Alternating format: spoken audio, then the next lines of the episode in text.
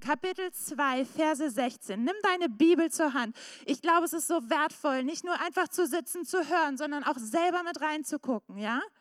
Genau, da steht, da ging Daniel hinein und bat den König, um eine Frist zu geben, damit er die Deutung dem König sagen konnte. Und Daniel ging heim, teilte es seinen Gefährten mit, Hanaya, Misch Michael, Michael Asaja mit, damit sie den Gott des Himmels um Gnade beten wegen dieses Geheimnisses und Daniel und seine Gefährten nicht samt mit den anderen Weisen von Babel umkämen. Da wurde Daniel das Geheimnis durch eine, ein Gesicht in der Nacht offenbart und Daniel lobte den Gott des Himmels. Das war die Art und Weise, wie ein Jesus oder ein Gottesnachfolger diese Situation angeht, wie ein Gottesnachfolger angeht. Ich habe euch das nochmal mitgebracht. Lass uns da nochmal reingucken. Wie sind die Berater vorgegangen und wie ist jemand vorgegangen? Wie ist Daniel vorgegangen?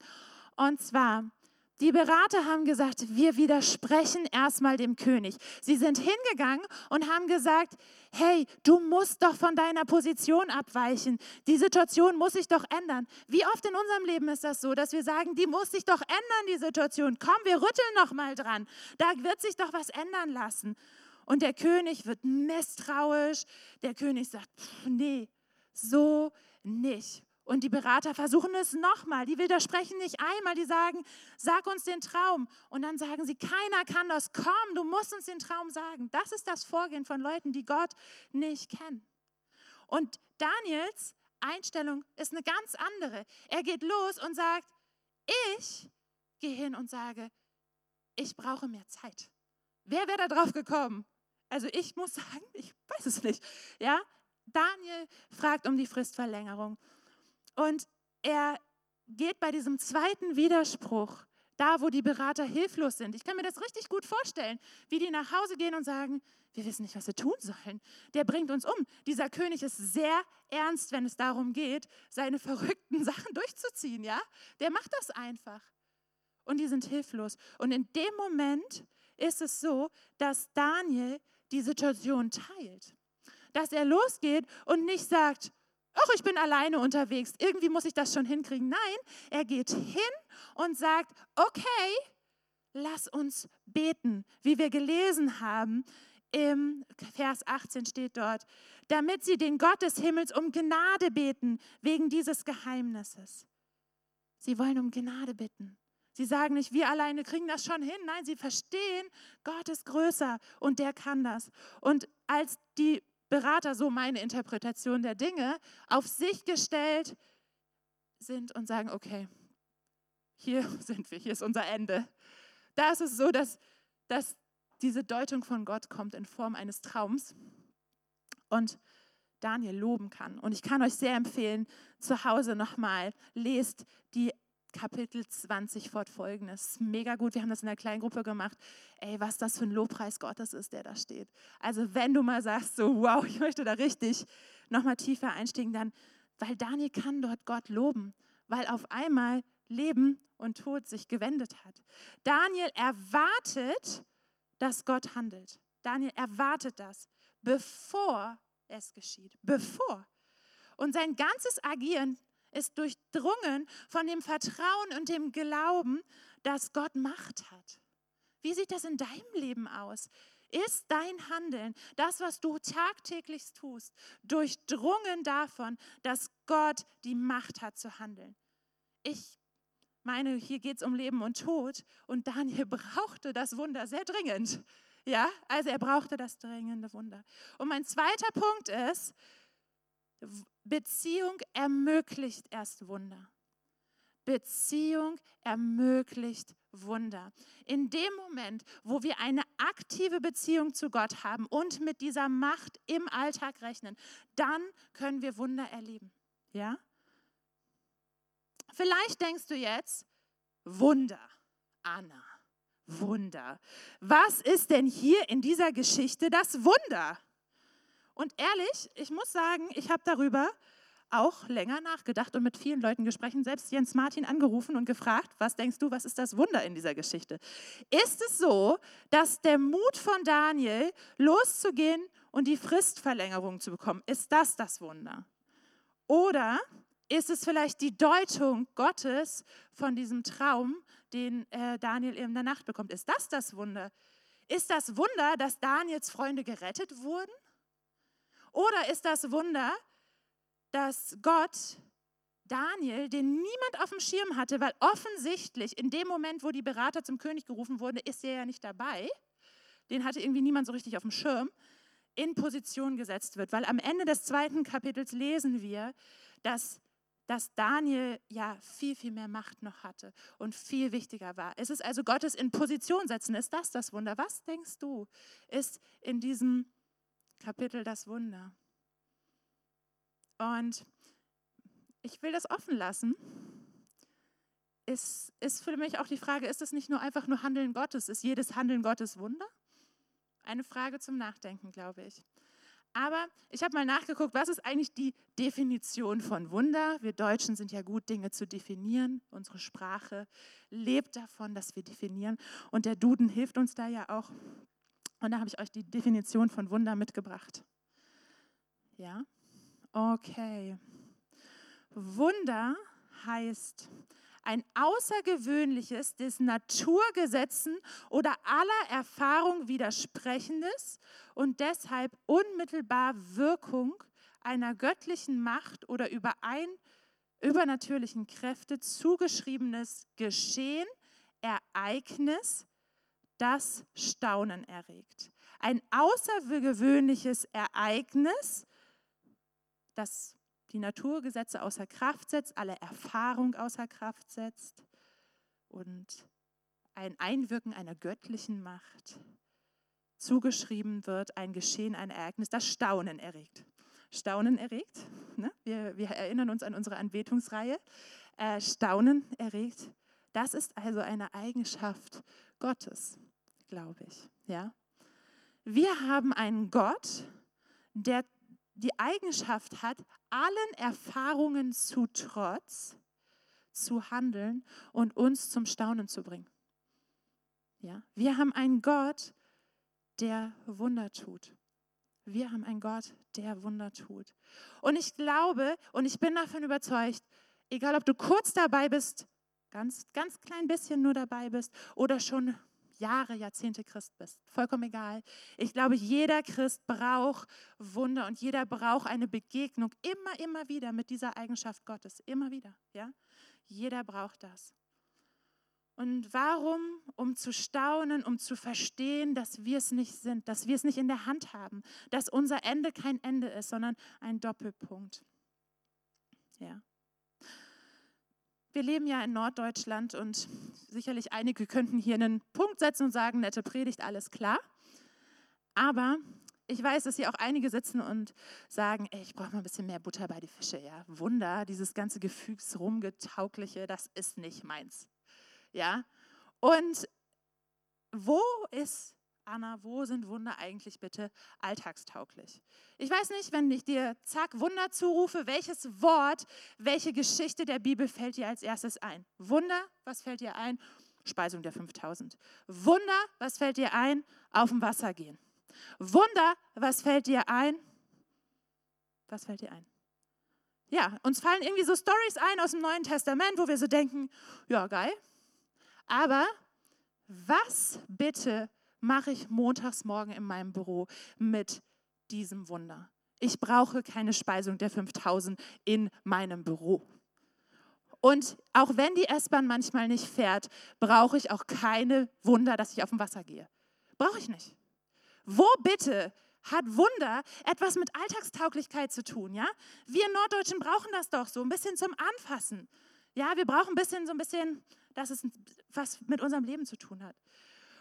Und ich glaube, so oft ist es wie bei den Beratern des Königs, dass unsere Einstellung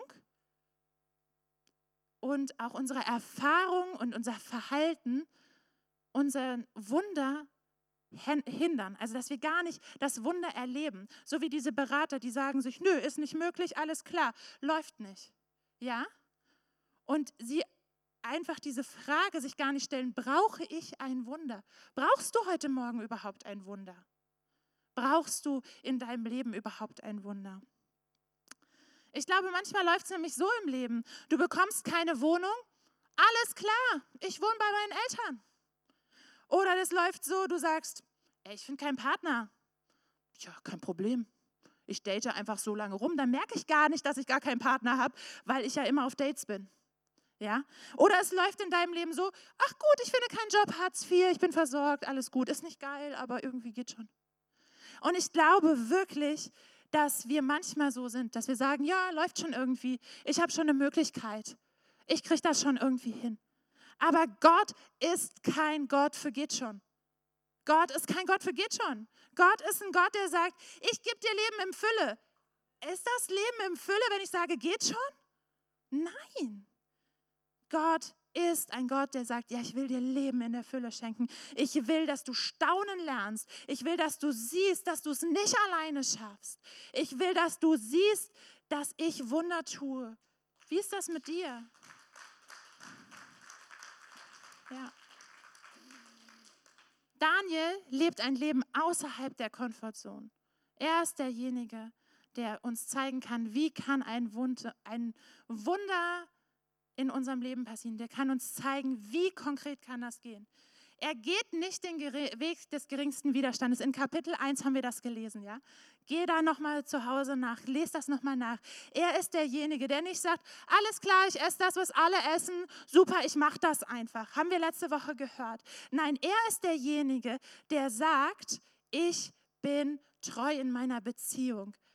Und das nicht aus so einer Überheblichkeit heraus, ja, ich weiß besser oder so ein bisschen dumm, ne? Manchmal kann man ja auch so ein bisschen dumm sein, so, ach ja, pff, wird schon, ne? Nein, aber aus einer Beziehung heraus, weil er weiß, dass er bodenständig und klar, Daniel ist überhaupt niemand, der auf irgendwo da oben schwebt und auf so einer Wolke und mit Gott unterwegs ist, sondern der ist super bodenständig und der ist nicht selbstverliebt, sondern Gott verliebt. Und wir sehen an Daniel das Wunder ganz eng mit Glaube verbunden ist. Er glaubt, dass das Wunder passieren kann. Aber alleine das Glauben reicht nicht, sondern würde nichts passieren, sondern er hat auch das Vertrauen und die Sehnsucht, dass Wunder geschehen. Daniel glaubte, dass Gott ihm die Deutung gegeben hat. Er hat es erwartet, ja. Aber er hatte auch das Vertrauen, dass Gott treu ist, weil er es erlebt hat, weil er es in ganz kleinen Momenten in seinem Leben erlebt hat. Er hat das Vertrauen, dass Gott treu ist. Und er hat die Sehnsucht, nicht zu sterben. Ich glaube, ein ziemlich wichtiger Punkt in diesem ganzen Ding. Er hat die Sehnsucht, nicht zu sterben. Er hat die Sehnsucht, dass sich was ändert. Ja? Und so, glaube ich, brauchen wir in unserem Alltag keinen überdrehten christlichen irgendwas Wunderglauben. Wir brauchen nicht so eine Sucht, die sagt, Wunder, super, von einem Wunder zum nächsten und dann kann ich glauben. Oder so eine übersteigerte Erwartung gibt es ja auch bei Christen, die dann so sagen, ja, komm, ne, du musst noch mehr erwarten, du musst es mehr wollen, dann ist das schon so. Ich glaube nicht.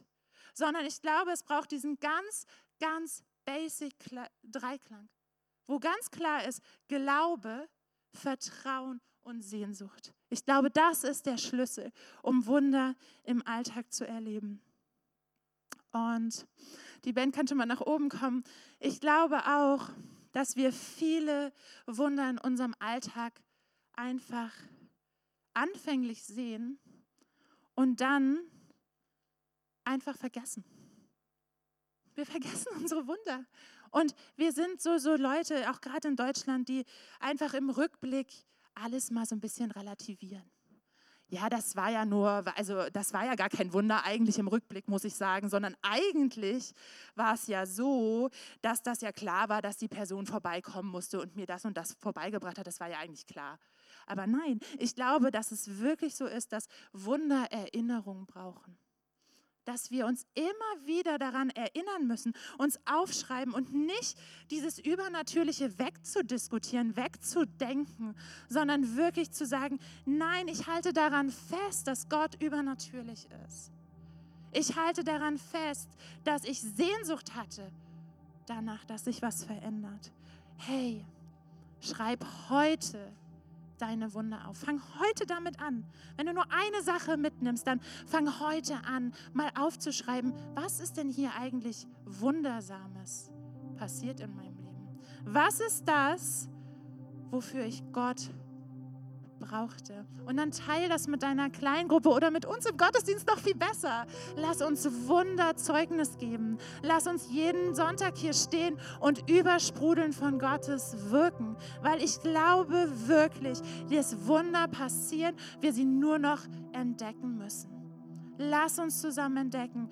Mein dritter Punkt ist, mach dein Wunder alltagstauglich. Denk nicht an die, an die Fische und das auf dem Wasser gehen, das ist alles super aber fang bei dir an. Weil das bringt alles nichts, wenn wir uns irgendwie an was festhalten, was wir gar nicht erleben können, weil wir da noch gar nicht sind. Lass uns zusammen beten. Oh Jesus, ich wünsche mir so sehr, dass wir Wunder wahrnehmen und dass du uns in dieser Gemeinde so diesen diesen Glauben schenkst wie Daniel. Dass wir uns nicht davor fürchten, was jetzt hier gerade ist. Dass wir nicht das Ende sehen, dass wir nicht den Tod sehen, sondern dass wir das ewige Leben sehen. Und dass die Treue zu dir uns Mut gibt, neue Schritte zu gehen. Oh Herr, ich wünsche mir das so sehr. Ich wünsche mir das für mein Leben. Es gibt so viele Dinge, wenn ich ehrlich bin, wo ich Wunder brauche. Ich weiß, Gott, du kennst mich. Und ich will Wunder erleben. Ich will, dass sich was verändert in meinem Alltag am Montagmorgen. Und du kannst das machen.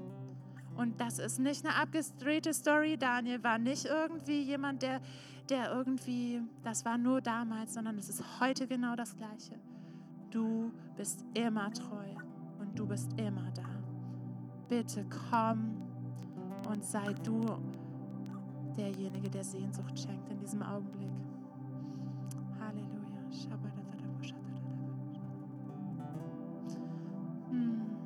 Mehr Sehnsucht. Mehr Vertrauen, Jesus. Mehr Vertrauen. Mehr Glauben. Dein Geist komme. Dein Geist komme.